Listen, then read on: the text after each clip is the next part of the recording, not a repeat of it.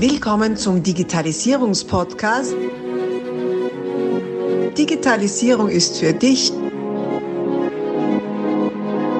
mit Markus Reitzhammer.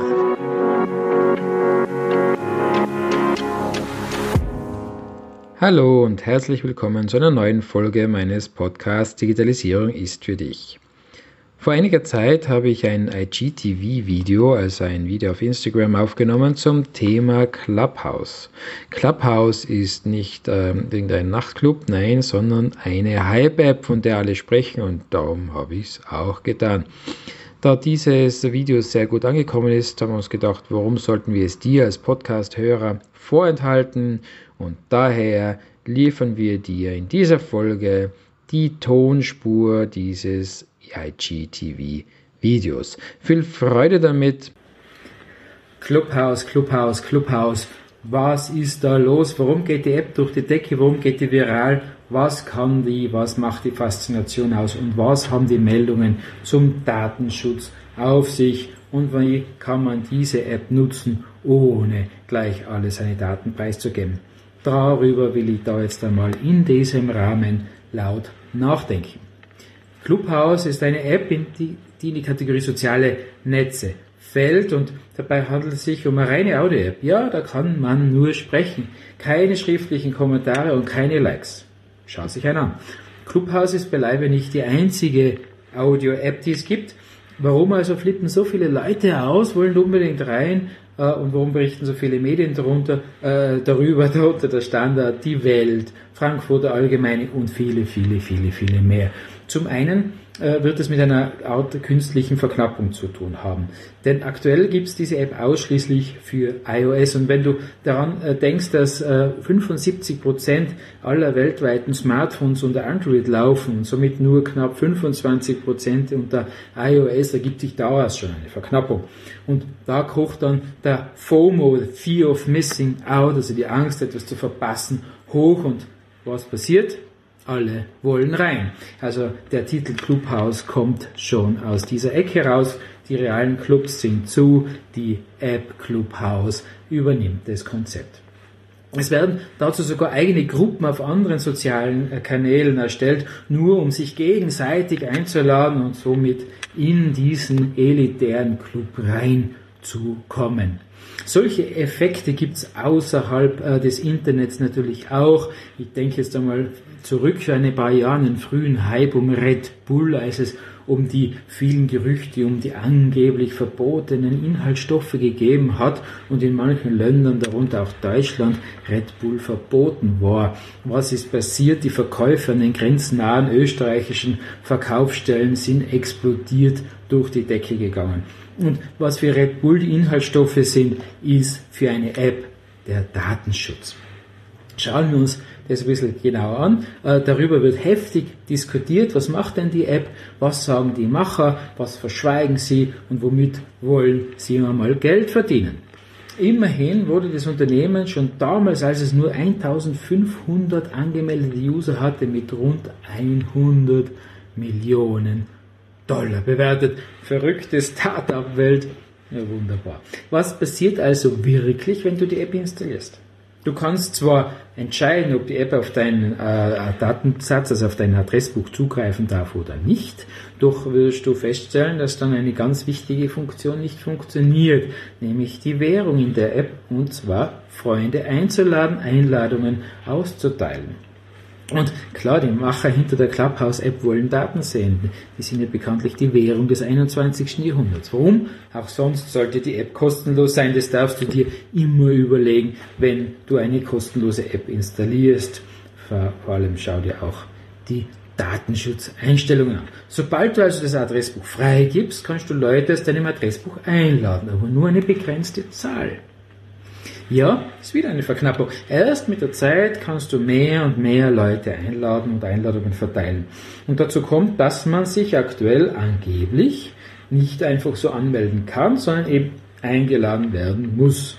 Einige User haben aber berichtet, dass sie sich sehr wohl ohne Einladung einmelden haben können. Es hat allerdings eine Weile gedauert, da könnte dem einen oder anderen misstrauischen, datenschutzerfinen Menschen eventuell in den Gedanke kommen, dass der Kontakt erst dann freigeschalten worden ist oder die Anmeldung erst dann freigeschalten worden ist, wenn dieser in genügend hochgeladenen anderen Adressbüchern vorgekommen ist oder zumindest äh, mit sich die das Versprechen bringt, interessante weitere Kontakte mitzubringen. Aber was weiß schon ich, das sind alles nur Gerüchte.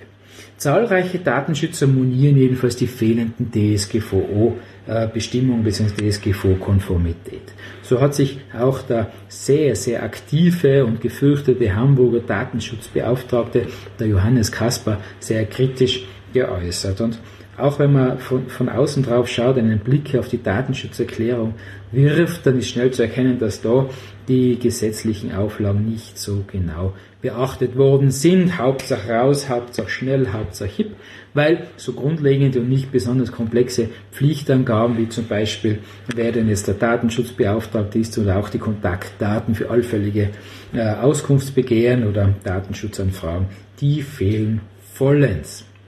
Spannend kann sein, dass sich der Betreiber von Clubhouse das Recht einräumt, Mitschnitte der Gespräche anzufertigen, jedoch den Nutzern untersagt, selbst Aufzeichnungen mitzuschneiden. Und nichtsdestotrotz beachte bitte, es ist relativ einfach, solche Aufzeichnungen anzufertigen, erlaubt oder nicht. Also bitte sprich nur so, als ob du in die Öffentlichkeit sprichst und red dich bitte nicht um Kopf und Kragen. Ja, und was kann man jetzt in diesem sozialen Netz? Jeder Nutzer kann Räume eröffnen und äh, Leute einladen. Ja, die können dann alle miteinander sprechen. Gut, das hat meine ISDN-Anlage in den 90er Jahren auch schon gekonnt. Äh, klingt also nicht so spannend, wenn da eben nicht die vielen neuen sozialen Kontakte wären, die mit dieser App einhergehen. Du merkst also, warum der Zugriff auf das Adressbuch so elementar ist. Und moderiert wird von einem User. Äh, da setzen wieder Fürsprecher an und genauso Kritiker. Denn Fürsprecher befürworten, dass man sehr einfach, sehr schnell einen Raum, einen Gesprächskreis, eine, ein, ein Podium ein, oder auch nur eine, eine Tratschgruppe ins Leben rufen kann und so frei kommunizieren kann, äh, Interessensgemeinschaften gründen kann, ähm, Gleichgesinnte oder auch äh, Diskussionspartner einladen kann. Kritisiert hingegen wird, dass sich auch äh, Gruppen, die auf anderen Plattformen aufgrund ihrer mm, nicht gesellschaftsfähigen Inhalte blockiert worden sind, hier wieder äh, Bahn brechen können, hier wieder einen Raum finden, um ihre Hetze weiter zu verbreiten und sich da zusammenzurotten. Spannend bleibt, wie Clubhouse auf äh, die Entwicklung reagieren wird, auch auf die explosionsartige Expansion. Ähm, so eine, so eine unglaubliche Hypisierung einer App ist ja natürlich im Sinne der Investoren und im Sinne der Macher, aber gleichzeitig auch eine riesen Zerreißprobe, denn eben wie oben schon genannt, werden natürlich auch viele äh, Menschen, die dem Ganzen kritisch gegenüberstehen, auf die Sache äh, aufmerksam und die Applikation oder die Plattform wird genauer beäugt und darauf gilt zu reagieren. Auch spannend, wie dann die Gesetzgeber darauf reagieren werden und natürlich auch die Verfassungsschützer aus den oben genannten Gründen. Ja, und wer steht jetzt hinter Clubhouse? Es wird ein Paul Davidson genannt und ein Ex-Google-Angestellter, der Rohan Seth. Also mit Datenanalyse wird er sich auskennen, das unterstelle ich ihm einfach einmal. Und das Wagniskapital, äh, aus dessen äh, Beteiligung ja die Bewertung von 100 Millionen entstanden ist, die kam von niemand Geringerem als Andreessen Horowitz, der auch schon bei Twitter, Airbnb, Facebook, Instagram und vielen weiteren erfolgreich mitgemischt hatte. Ja, Parallelen könnte man erkennen. So, und was machst du jetzt? Was machst du jetzt wirklich, wenn du mitmachen willst? Wenn du rein willst in den Club? Du willst in den Club aber du willst dich nicht komplett blank machen und all deine Adressen hergeben. Na, da gibt es meiner Meinung nach zwei Möglichkeiten. Entweder du hast ein eigenes Gerät, äh, das dann dein Clubhouse-Gerät ist und auf dem hast du ein Adressbuch, in dem nur jene Kontakte drin sind, die eh in den Club wollen und die findest du ja im Moment an jeder Ecke. Sehr unpraktisch, ich weiß. Die zweite Variante ist, Du hast ein Gerät und machst aus einem zwei, indem du eine Security-Lösung installierst, die dein Gerät virtuell in zwei teilt. Es ändert nichts daran, dass du dann zwei Adressbücher hast. Eines, wo alles drin ist und eines, in dem du nur die willigen, äh, also clubfreudigen Kontakte einträgst. Das ist unpraktisch, ja, aber es ist definitiv machbar und umsetzbar.